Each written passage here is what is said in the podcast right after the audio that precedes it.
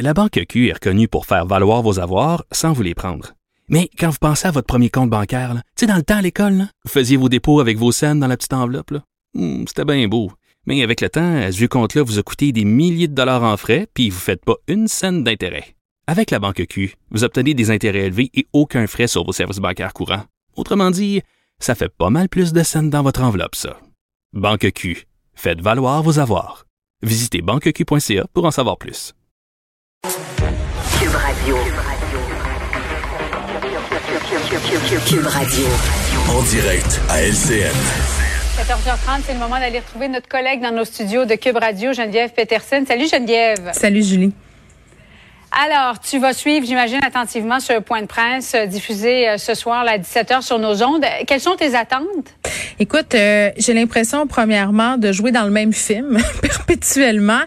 Euh, oui, oui. Puis, Depuis un an, c'est pas mal ça. Hein? Oui, puis là, il faut vraiment euh, partager quelles sont euh, mes attentes comme citoyenne et quelles sont euh, mes attentes de façon bien égoïste comme mère de famille qui a trois enfants à l'école.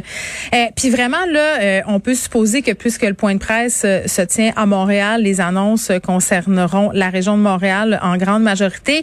Puis vraiment, moi, la question que je me pose depuis quelques jours déjà, c'est pourquoi on referme pas les écoles. Pourquoi d'ailleurs on nous a pas annoncé d'emblée, euh, un peu comme on l'a vu à Noël par ailleurs, qu'on allait refermer? Parce que euh, c'était bien évident, là, je sais pas pour Mm. toi, euh, Julie, en fin de semaine, qu'est-ce que tu as fait, mais moi, j'ai été beaucoup dehors, beaucoup à Montréal, dans un quartier assez central. Puis je veux pas jeter le blâme sur personne, là. Euh, c'était difficile. C'était difficile de garder la distanciation sociale.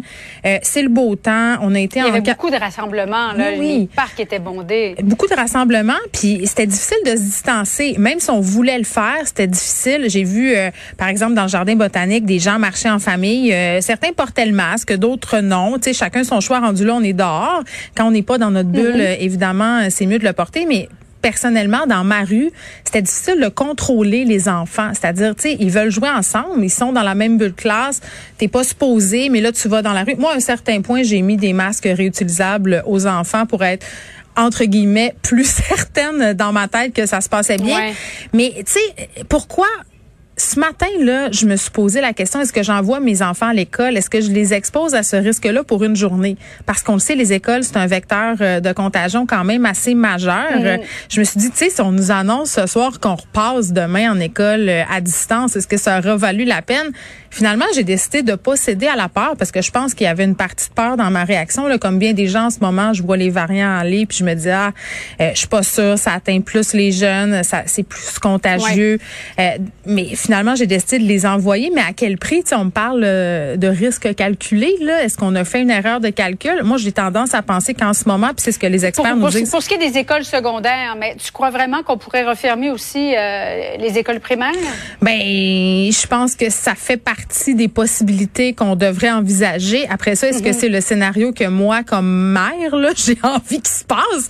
Pour vrai, là, Ouais. si ce soir, on nous annonce qu'on repasse euh, à l'école à distance euh, pour le primaire et pour le secondaire, euh, je ne sais pas qu'est-ce que je vais faire parce que j'en ai pas de Parce solution. que Geneviève, il n'y a plus beaucoup de marge de manœuvre. Là. Évidemment, on oublie les cinq villes, Chaudière-Appalaches, euh, Lévis, Québec et euh, Gatineau. Euh, mais sinon, dans le Grand Montréal, il y en a, je veux dire, les restaurants, les salles à manger sont fermés. Néanmoins, les salles de spectacle, c'est ouvert, les gyms, c'est ouvert, les spas aussi, les écoles sont ouvertes.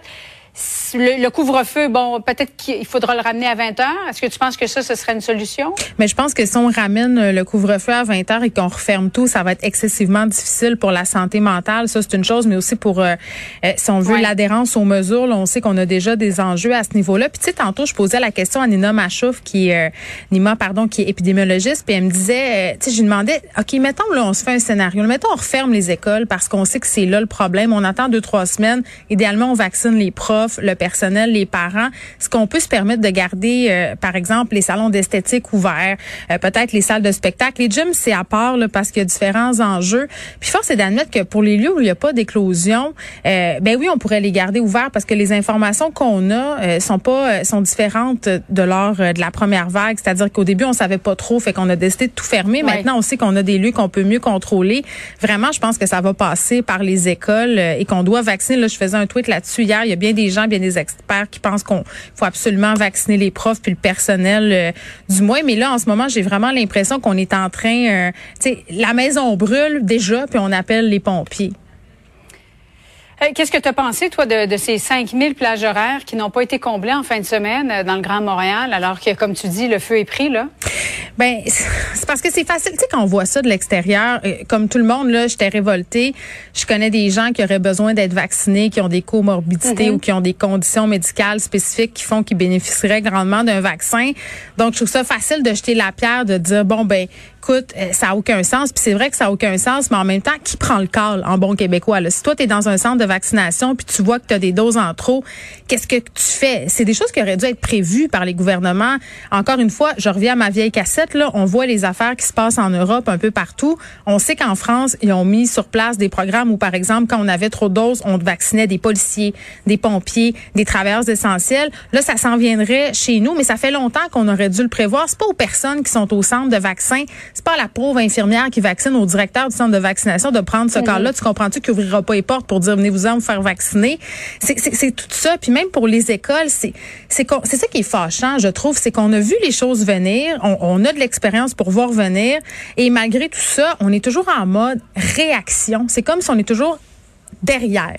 Et alors qu'on devrait être devant, on a l'exemple de ce qui se passe en Ontario.